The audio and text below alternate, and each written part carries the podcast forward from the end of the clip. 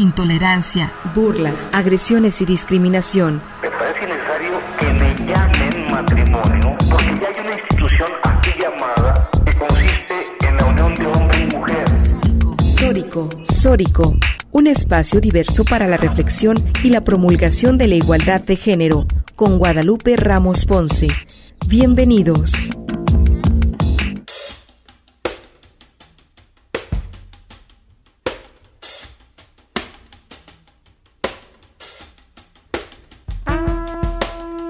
Bienvenidas y bienvenidos a Sórico, sin género de dudas. Agradecemos a quienes nos sintonizan esta tarde de domingo a través de Radio Universidad de Guadalajara por la frecuencia del 104.3 de FM en la zona metropolitana, el 107.9 de FM en Ocotlán en la Ciénega, el 104.7 de FM en Lagos de Moreno, en la región Altos Norte, y el 105.5 de FM en Ameca, en la región Valles. En este micrófono te saluda Natalia Rojas y te invitamos a que te quedes con nosotras la siguiente hora para deconstruir el género y construir la agenda feminista. Un agradecimiento muy especial a Gil Domínguez en la producción de este programa, al igual que nuestra compañera África Ramos, que también está en la producción. Igualmente saludo con mucho gusto a mis compañeras locutoras Lupita Ramos, quien en esta ocasión no se encuentra con nosotras, y también a Estefanía Martínez. Muy buenas tardes, Estefanía, ¿cómo estás? Hola Natalia, un gusto estar nuevamente en una tarde de domingo contigo, con nuestra producción y con nuestra querida audiencia. Eh, pues les invitamos que a, seguirnos y a comunicarse a través de nuestras redes sociales, en Twitter, así como en Facebook, en donde se arroba Sórico sin género de dudas o Sórico sin género de dudas, como lo es en nuestro canal de YouTube y Spotify, donde ya pueden escuchar nuestro podcast cada semana. Así es, pues les invitamos a que escuchen nuestro podcast que quedan en todas estas plataformas y también comunicarse con nosotras. El día de hoy vamos a estar reflexionando sobre el 10 de mayo, Día de las Madres, y vamos a reflexionar en torno a los mitos que se crean y se construye a través de las maternidades y la sobrecarga muchas veces de trabajo emocional, económica que se deposita en torno a las mujeres y bueno, la construcción de muchísimos mitos patriarcales en torno de las maternidades, pero también vamos a hablar de las propuestas alternativas y feministas que las mujeres han construido en torno a la maternidad. Y bueno, para hablar de esto, el día de hoy tenemos una invitada muy especial. Así es, Natalia. Eh, el día de hoy no podríamos tener a nadie mejor que Alicia Caldera Quiroz, quien pues, nos estará acompañando en las reflexiones de esta tarde, quien pues ella es licenciada en letras hispánicas, es maestra en lingüística aplicada, doctorante en humanidades eh, por la UDG, así como profesora del TEC de Monterrey, productora en Radio Universidad, consultora de empresas, especialista en lingüística aplicada a las empresas y a la política, así como autora de varios libros, entre ellos eh, cómo escribir textos académicos, historias de madre, historias con madre y hasta la madre, los confines políticos de la maternidad. Madre de Tristán desde 2012. Un saludo, querida Alicia, bienvenida a este programa. Muchísimas gracias, yo feliz de estar aquí en Sórico. Gracias Natalia, gracias África, gracias Lupita, Estefanía y Gil por invitarme. Estoy aquí a sus órdenes para conversar. Pues primero agradecerte que aceptaras la invitación con nosotras. Es un verdadero privilegio poder compartir reflexiones contigo, Alicia, y sobre todo porque tú el estudio y la experiencia de la maternidad, las maternidades, pues es algo a lo que has dedicado tu vida profesional, ¿no? Al estudio de de qué hay detrás, ¿no? De las maternidades. Si nos puedes platicar un poco de qué has estudiado respecto a estos temas y, y qué es lo que debemos de estar reflexionando, sobre todo en torno al 10 de mayo. Gracias, Aurora. Fíjate que es puro estudio empírico. En realidad, mi, mi sesgo profesional tiene que ver más bien con la lingüística y con la comunicación. De hecho, eh, cuando yo me obtuve el título de maestra en lingüística aplicada, fue que me embaracé de, de mi escuincle del Tristán y tengo 10 años ya de madre. Entonces, eh, en realidad, el, el estudio que he realizado con respecto a las maternidades es solo estudio empírico y a partir de ahí la reflexión con mis pares.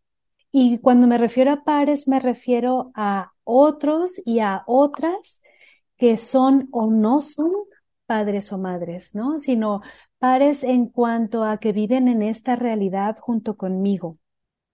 Y eh, cuando, cuando el Tristán nació, eh, yo siempre he tenido muchos trabajos al mismo tiempo.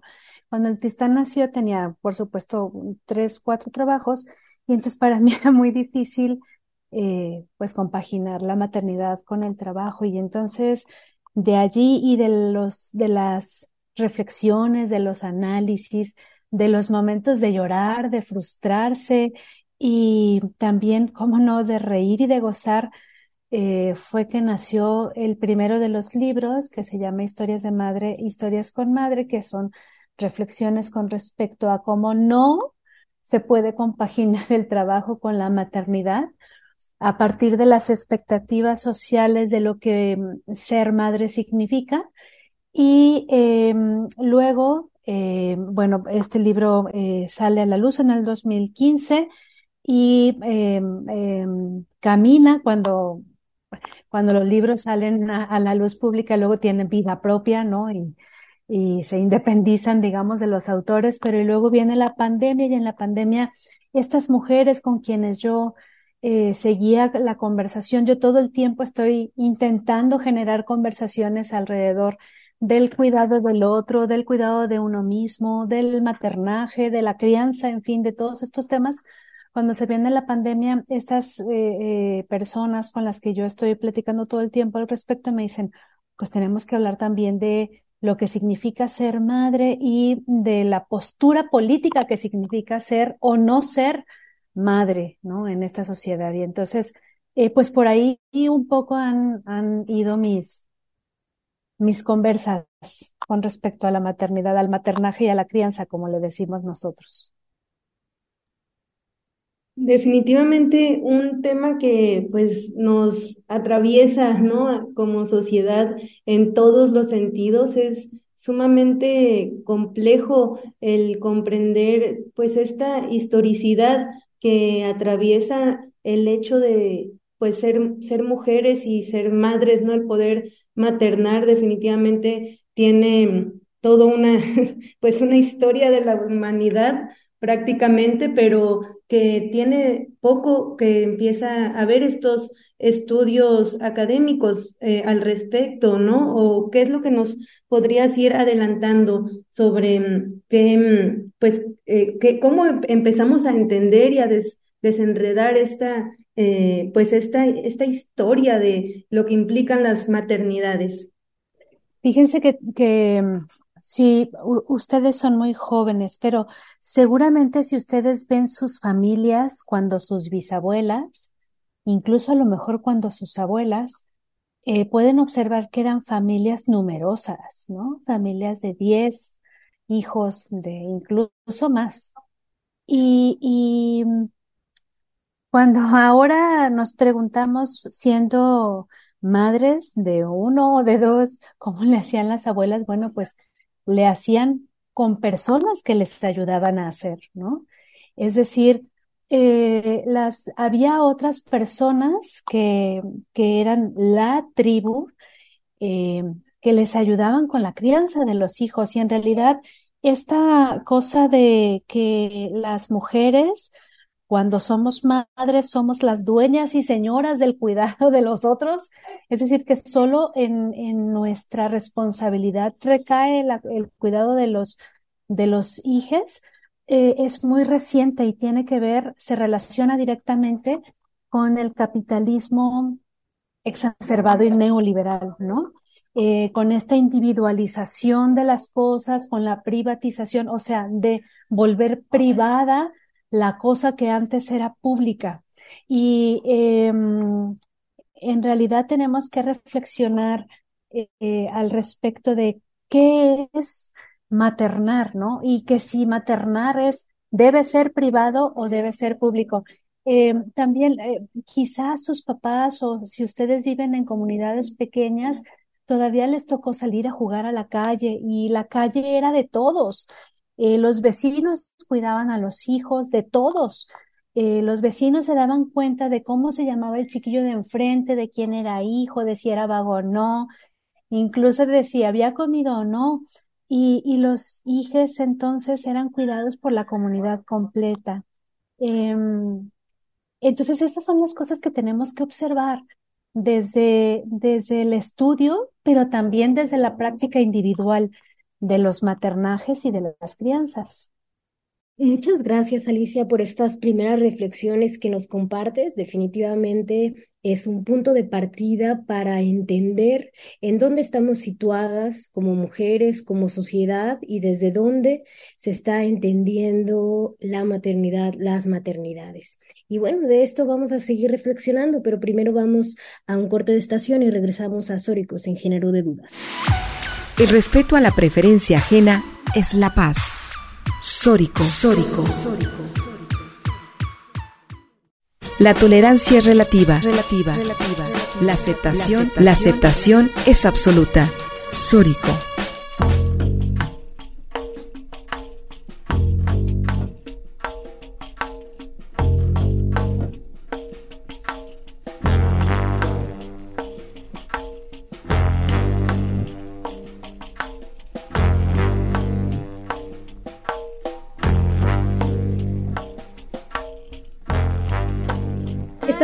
Estamos de regreso en Sórico sin género de dudas y el día de hoy estamos hablando con Alicia Caldera Quirós, quien nos está compartiendo sus reflexiones y lo que ella ha estudiado respecto a las maternidades. Y antes de irnos a cortes nos mencionabas pues que la concepción de la maternidad actualmente desde esta también como visión social pues está ligada con el capitalismo. Y, nombrabas una serie de problemáticas. Si nos puedes eh, platicar, Alicia, ¿cuáles son las problemáticas que atraviesan eh, hoy en día las madres? ¿Qué implicaciones tiene la maternidad en la vida de las mujeres, eh, de las adolescentes? Bueno, son, si hablamos de las madres adolescentes es una realidad y si hablamos de las madres en general es otra realidad. Em, cuando hablamos de madres adolescentes, bueno, es todo, eh, digamos, es una problemática aparte, son maternidades de excepción y las maternidades de excepción tienen además de toda la problemática que tiene que ver con las, con las madres y con las mujeres, además otras particularidades como que todavía su cuerpo, por ejemplo, no está listo para ser eh, madre al 100%, que tampoco su psique está lista para eh, estar cuidando de otra persona, ¿no? Hay, por ahí hay eh, psicólogos que dicen que son niños cuidando a otros niños, por ejemplo, ¿no? Em, en fin, las maternidades de excepción aumentan el número de ítems en cuanto a la problemática. Ahora bien, si nos remitimos solamente a las maternidades que no son de excepción, es decir, a las normalitas, entre comillas, pues tenemos que hablar de un montón de cosas, entre ellos, pues de, de la mujer, de la administración eh, económica, del tiempo, en fin, de un montón de cosas. Intentaré irme rubro por rubro. Em, en cuanto a la maternidad se refiere, eh, siempre hay una expectativa eh, de las mujeres mismas que son madres y de la comunidad.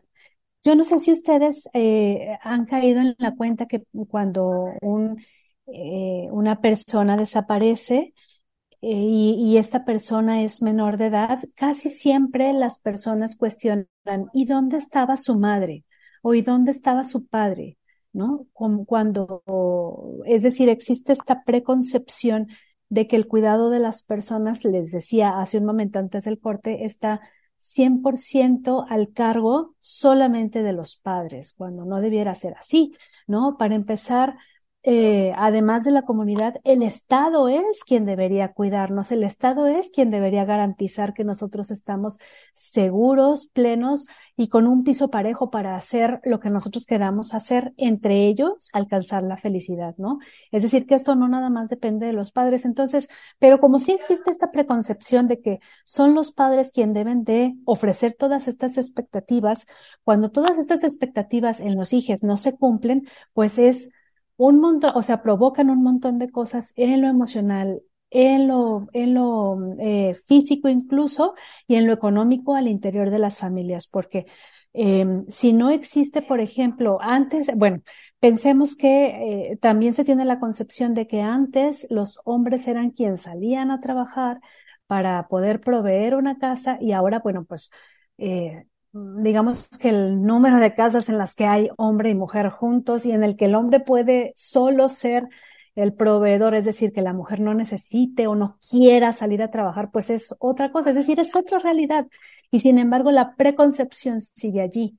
Entonces, cuando las mujeres tenemos que salir a trabajar o queremos salir a trabajar y hay que dejar a los hijos, a los hijos al cuidado de los otros o en las guarderías incluso, de 7 de la mañana a 7 de la noche, bueno, pues por supuesto que hay sentimientos de culpa, eh, hay señalamiento de, la, de la comunidad de por qué la madre no se hace cargo del hijo, en fin, de un montón de cosas más. Por otro lado, eh, eh, existe la, la, parte contraria, es decir, cuando las mujeres que, son, que trabajamos en cualquier trabajo que tengamos somos madres, es, existe la impresión de que no rendimos igual o de que no aprendemos igual o de que no, no tenemos el tiempo necesario para poder desarrollarnos de la mejor manera posible. Y esta es una de las causas de la brecha entre hombres y mujeres, porque eh, eh, a, los, a, los, hombres no se les exige que estén todo el tiempo en la crianza de los hijos y entonces ellos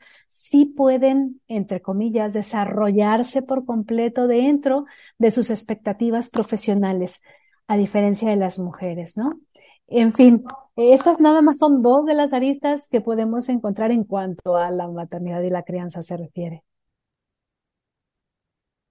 Claro que sí, un tema sumamente complejo, ¿no? Que, justamente atraviesa por diferentes territorios, espacios, clases, sistemas, ¿no? Y que pues el ser madre en cada en cada latitud definitivamente y en cada contexto definitivamente se, es una, em, atraviesa por complejidades sumamente amplias, ¿no? Y en este sentido, ¿cómo empezar a mm, desenredar un poco esto que atraviesan las madres en, en, los diferentes contextos, ¿no?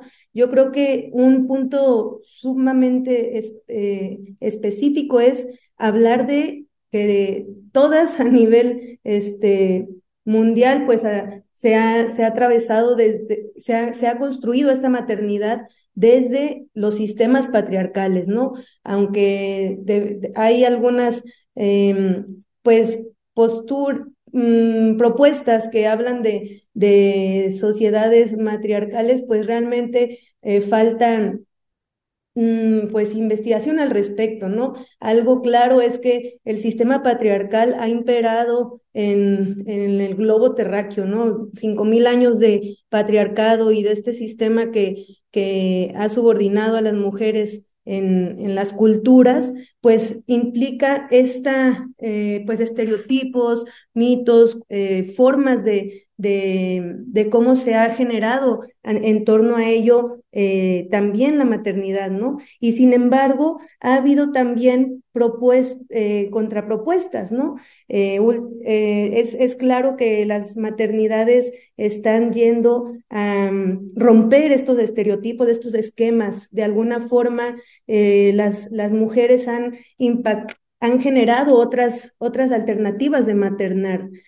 ahora pues vemos que, que el, pues las, las mujeres feministas, los movimientos feministas han impulsado una crítica muy dura a, pues a esta historia de, de maternaje en donde pues ha, pasado de todo, ¿no? Desde eh, padres ausentes, eh, economías de pues fracturadas, quebrantadas, donde el, lo, lo, seguro es la inestabilidad económica, ¿no? Al menos en este sistema eh, capitalista y neoliberalista. Pero si algo queda claro es que la, al maternar las mujeres han llevado eh, pues la humanidad, ¿no? En sus manos. Y, y esto es algo que sigue siendo pues una constante.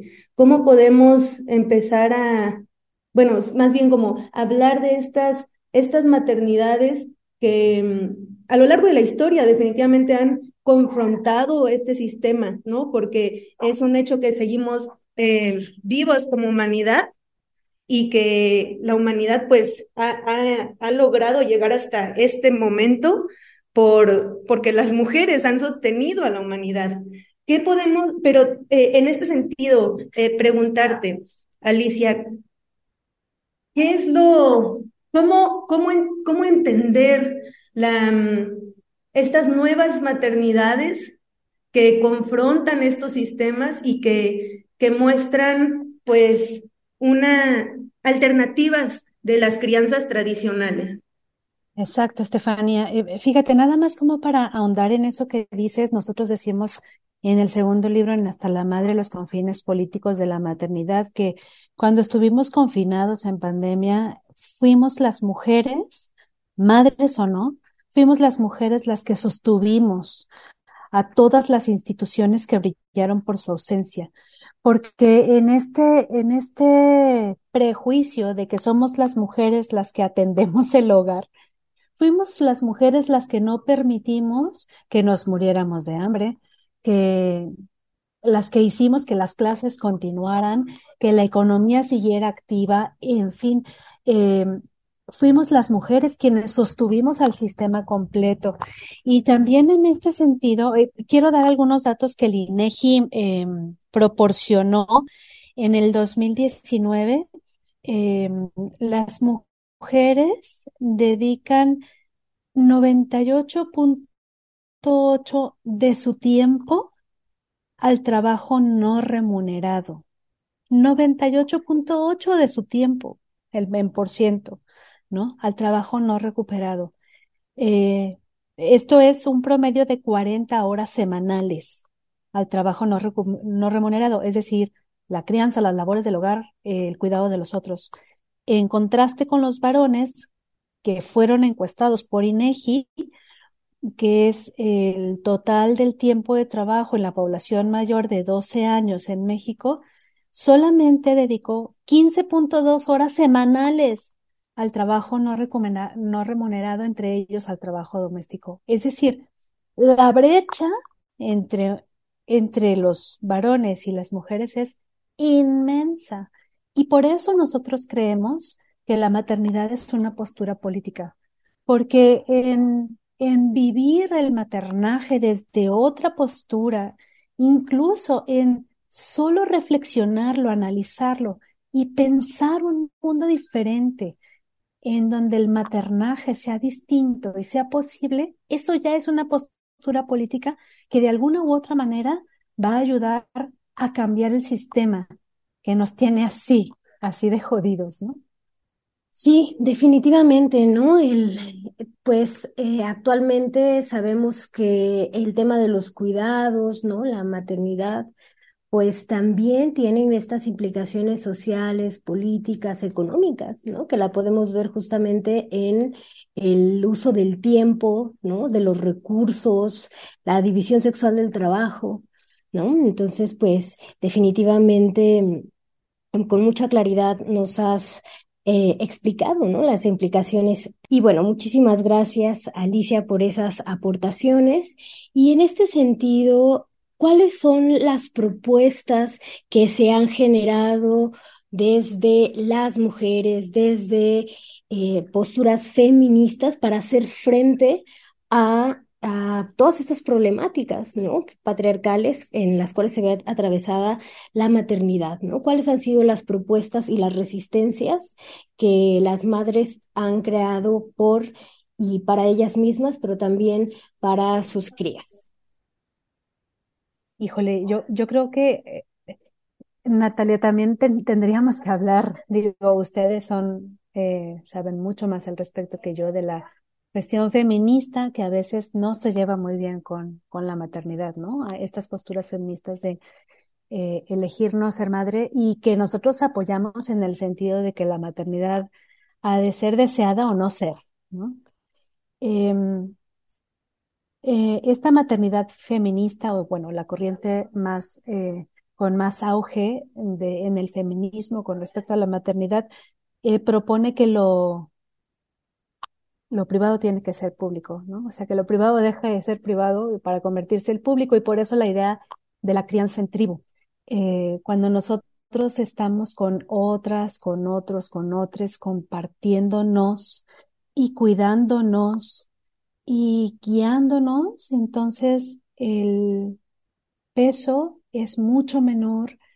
Eh, podemos compartir además eh, momentos frustrantes o estresantes o incluso podemos pensar mundos nuevos que solas no podríamos pensar por nuestros propios paradigmas, ¿no? Esa es como la principal propuesta de, de ser tribu.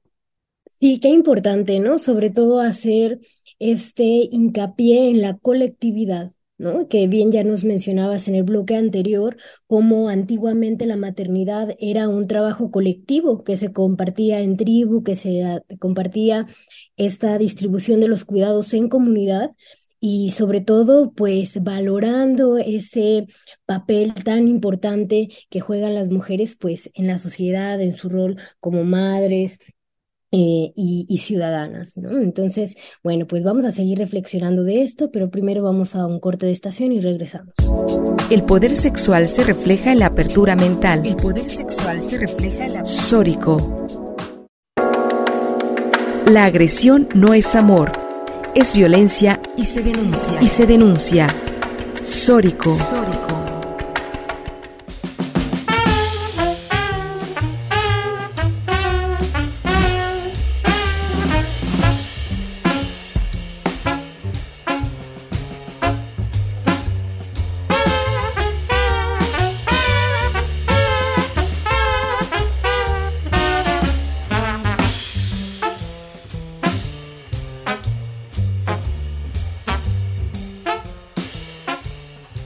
Regresamos a Sórico sin género de dudas y la tarde de hoy estamos reflexionando al torno al 10 de mayo, Día de las Madres.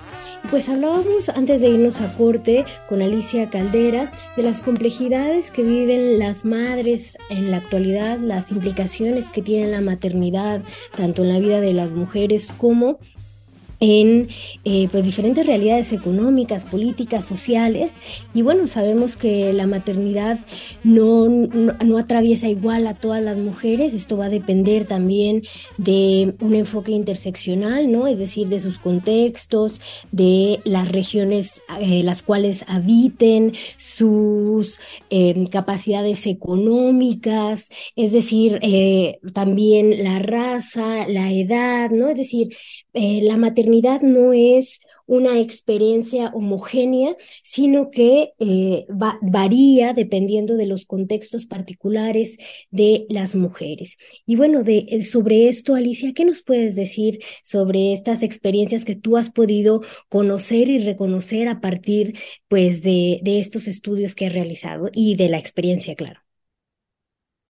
Sí, miren, en el, en el libro de Hasta la madre los confinos políticos de la maternidad, la constante en los diez textos es, a pesar de su contexto, de su raza, de su situación económica, a pesar de todo esto, la constante es la soledad, la soledad que sentimos las mujeres cuando somos madres.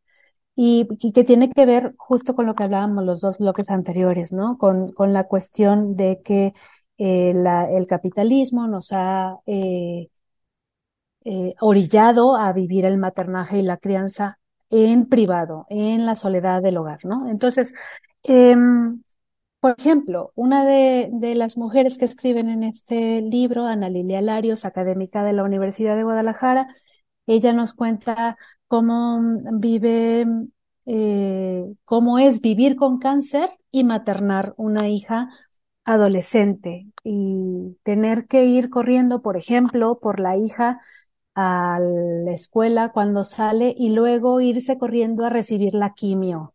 Mientras la hija está eh, afuera en la sala de la de, afuera de la sala de quimio en el IMSS leyendo un libro que es lo que puede hacer porque no hay nadie que la cuide además de ella, ¿no? O eh, por ejemplo, podemos observar el texto de Ana Cintia Uribe, quien vive en Rotterdam, también es académica de la Universidad de Rotterdam, quien nos dice que cuando ella da a luz y llega a la casa con el chiquillo recién nacido y que dice, ¿y ahora qué hago con este niño? Y que te sientes absolutamente sola y no sabes, no le entiendes al niño porque todavía no construyen un lenguaje juntos, eh, todavía no hay una relación construida, en fin, en, en esta profunda soledad de encontrarte contigo misma y con un ser que depende absolutamente de ti, llegan y tocan la puerta y le dice, eh, la persona que, que está del otro lado de la puerta, hola, yo soy tu enfermera que te ha asignado el Estado.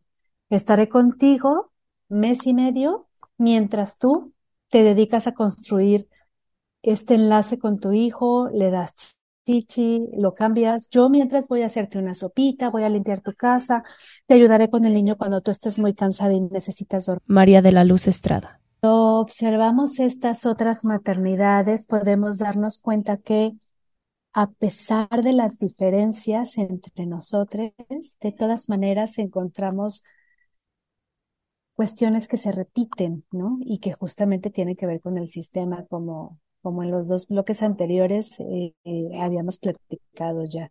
No, pues es, es un, es, es, son contextos paralelos, ¿no? Que, que en México se brinde una política pública así de integral cuando pues la, la agenda em, ha, ha, implicado con las maternidades pues una deuda constante y pues histórica, ¿no? En donde pues atravesamos problemáticas realmente eh, complejas en, en México, ¿no? Y, y cómo, cómo las, las madres pues siguen estando al, al pie del cañón, ¿no?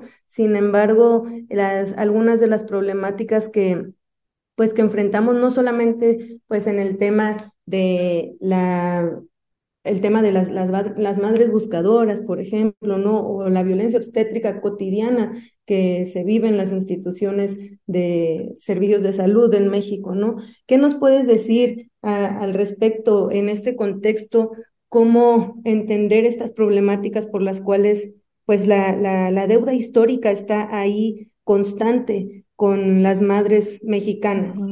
Es que por eso les digo que las mujeres y a veces las madres sostenemos al Estado.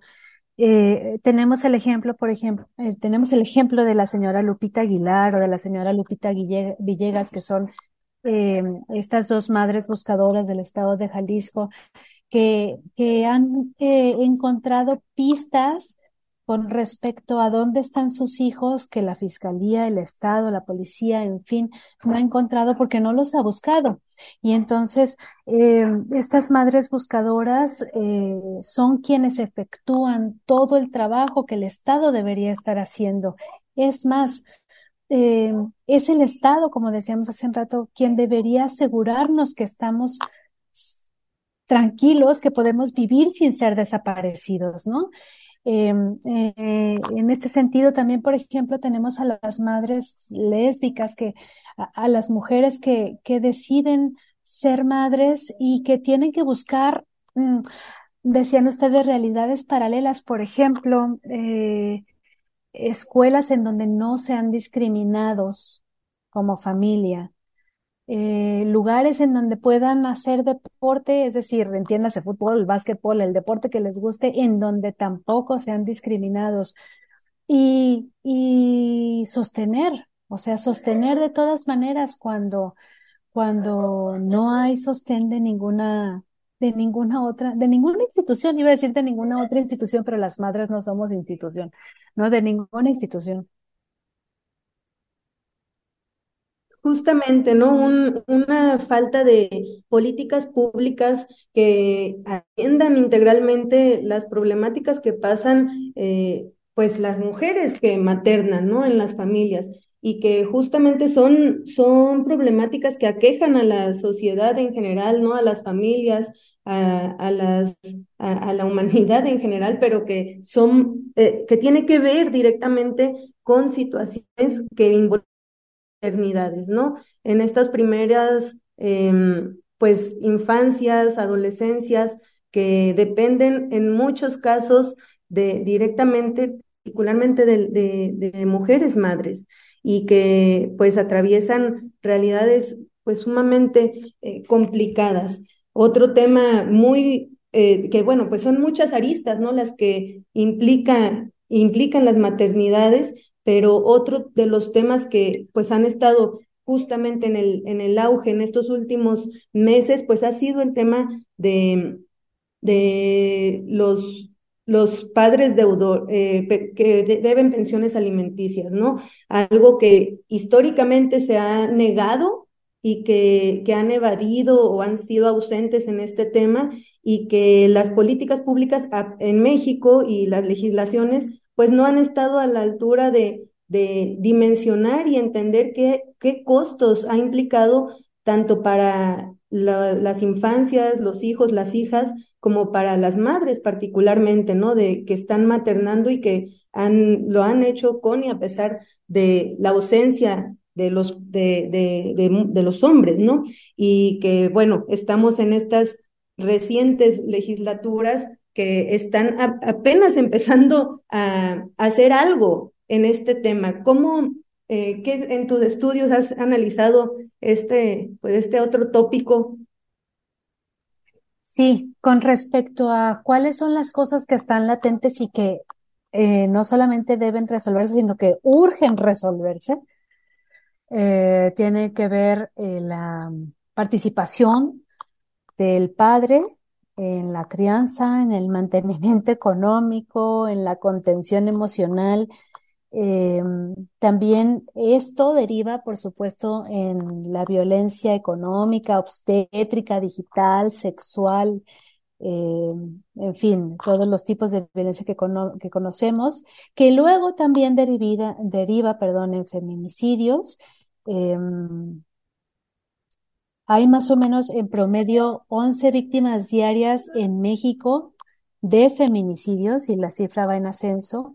También otra cosa que urge resolver es el techo de cristal, las desigualdades de oportunidades y de salarios entre hombres y mujeres, el suelo pegajoso y la segunda jornada, que es esto del trabajo no remunerado al cual le empleamos muchísimo más tiempo las mujeres que los hombres, las crisis de los cuidados, que las maternidades y las paternidades no, no tienen el mismo peso eh, en las crianzas y las desigualdades interseccionales, es decir, esta desigualdad que atraviesa a las mujeres de maneras muy diferentes dependiendo de sus circunstancias de vida. Por ejemplo, las mujeres que maternamos tenemos una desigualdad salarial eh, pequeña, pero desigualdad salarial con respecto a las mujeres que no maternan, ¿no? Entonces, estas desigualdades interseccionales que hacen que las mujeres estemos segregadas, pero al mismo tiempo que haya subgrupos eh, que, vivan más segregación, violencia, discriminación, en fin, un montón de aristas más. Sí, pues qué importante esto que mencionan eh, de nombrar que el Estado tiene obligaciones respecto a las maternidades, ¿no? Y con las mujeres. Y bueno, de esto vamos a seguir reflexionando, pero primero vamos a un corte de estación y regresamos a Sórico sin género de dudas. La aceptación personal como pieza fundamental para la felicidad. Sórico, sórico, sórico, sórico, Reflexión y entendimiento en la deconstrucción, en la deconstrucción del género. Sórico.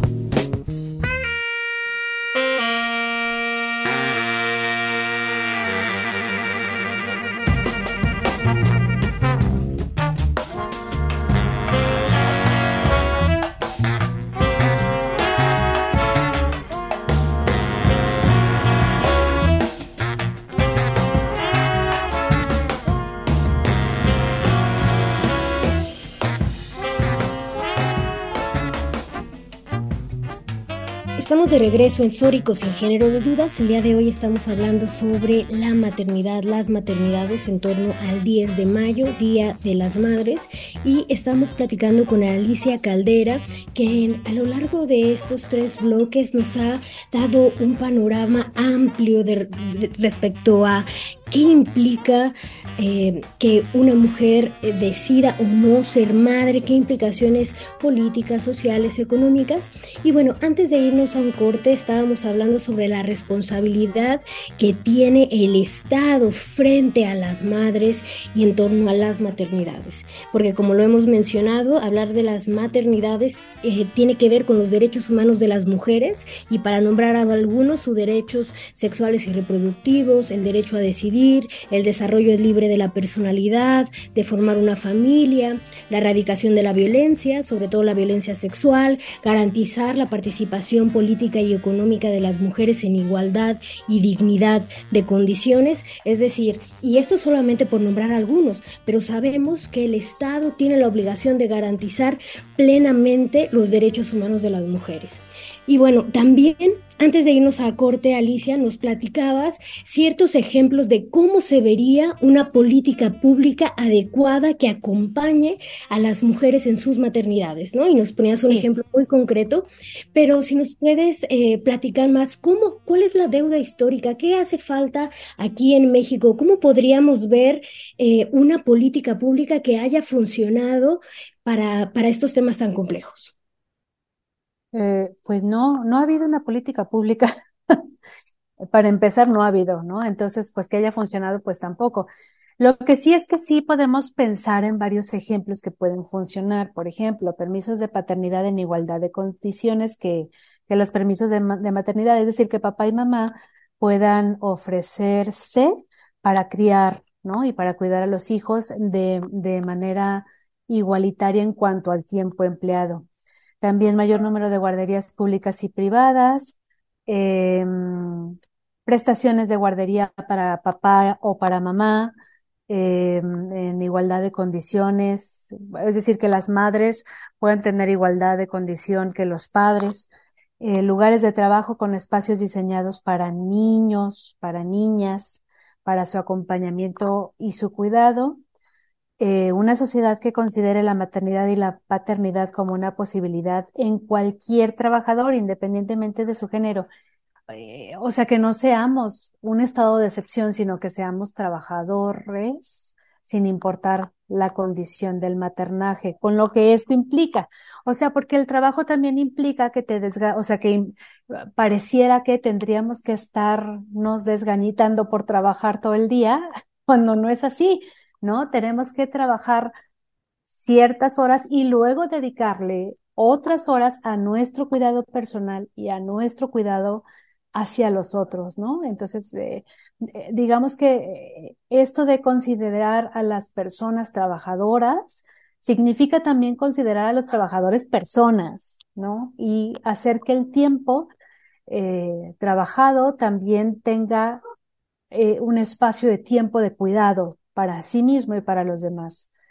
Luego también propondríamos programas sociales para ayudar a los estudiantes de cualquier nivel educativo que, que se conviertan en padres, ¿no? Ya sea becas, vales para canjear pañales, transporte, en fin, servicio de guarderías para mamás solteras que son estudiantes, em, cursos para empleados, estudiantes, para el público en general, temas de género, eh, grupos de ayuda o de reunión para mamás, para papás, para gente que está criando, em, acompañamiento para todas las madres, sororidad para la decisión de las madres, em, también eh, una agenda política que tenga todo el tiempo al maternaje y a la crianza incluidos, que no solamente seamos tema electoral, o sea, que no nada más hablen de nosotros o de las maternidades o de las crianzas cuando sea momento de elecciones, sino que de verdad estemos incluidas los cuidados de los otros, las, los maternajes y las crianzas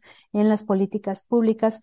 Y algo súper importante que no hemos hablado y que eso quizá merecería otro programa, la normalización de la crianza en todos los espacios públicos, porque ahora existe una muy marcada niñofobia en un montón de lugares.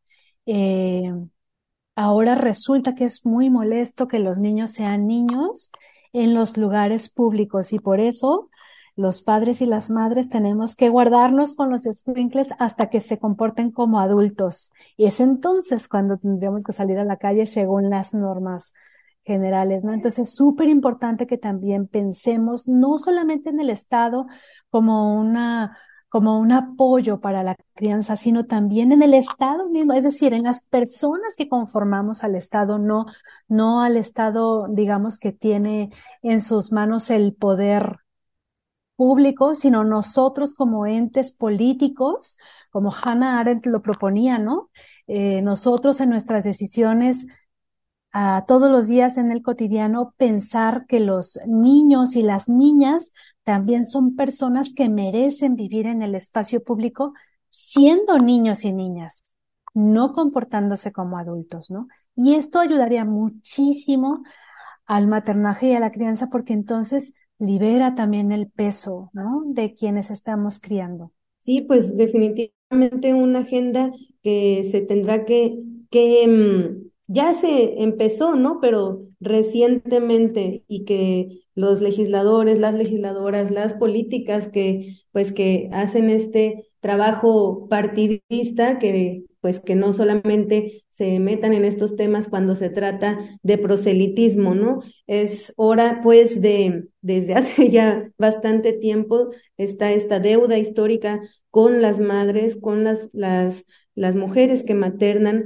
eh, y pues que, cada día se complejizan más las problemáticas ante un sistema patriarcal, capitalista, neoliberal y, machista que se, que, que se enfoca en, en generar esta, en perfeccionar un sistema que, pues que, que, que, subordina, ¿no? Particularmente a las mujeres desde, pues, estos paradigmas misóginos. Entonces, es muy importante con, confrontar y, entender qué es la, qué implicaciones tiene en las vidas de, pues, de quienes maternan, ¿no? Y pues aquí ya nuestra compañera Alicia nos ha dado una gran reflexión y que justamente tendremos que seguir hablando de esto para seguir desenredando qué implica pues este, este trabajo que has estado construyendo y que pues es de suma importancia, ¿no? Ante estas realidades tan complejas que enfrentamos como, como mujeres y pues como sociedad. Eh, algunos comentarios finales, Alicia, antes de, de irnos ya a este corte final. Sí, que las maternidades sean deseadas o no sean, y que las maternidades y las crianzas, junto con los squinkles, sean libres y felices. Eso es en lo que desde el fondo de mi corazón deseo. Muchísimas gracias Alicia por habernos acompañado este programa. Ha sido súper nutritivo hablar contigo y yo creo que nos dejas con muchas preguntas, también con ganas de seguir reflexionando. Esperemos que no sea el último programa. Te invitaremos pues, como tú dices, este tema da para mucho y, y, bueno, saber que el Estado tiene responsabilidad respecto a las maternidades, pero también cada una y cada uno de eh, las personas que habitamos en comunidad, también tenemos esa responsabilidad y esa obligación de involucrarnos en, eh, en estas crianzas colectivas, dignas, cuidadosas. Y bueno, seguiremos reflexionando. Hemos llegado, sin embargo, al final de este programa. Yo agradezco con muchísimo gusto a Estefania Martínez, a África Ramos, a Lupita, a Gilberto, nuestro productor, por este programa más. Muchas gracias, Natalia. Tenemos una cita el próximo domingo contigo, con todas y con nuestra querida audiencia. Hasta la próxima. Gracias. Así es, nosotras tenemos una cita el próximo domingo. Esto fue Sórico sin género de dudas y les dejamos en compañía de la programación de Radio Universidad de Guadalajara. Tenemos una cita con usted el próximo domingo en punto de las 2 de la tarde para seguir deconstruyendo el género y construir la agenda feminista. Muy buenas tardes.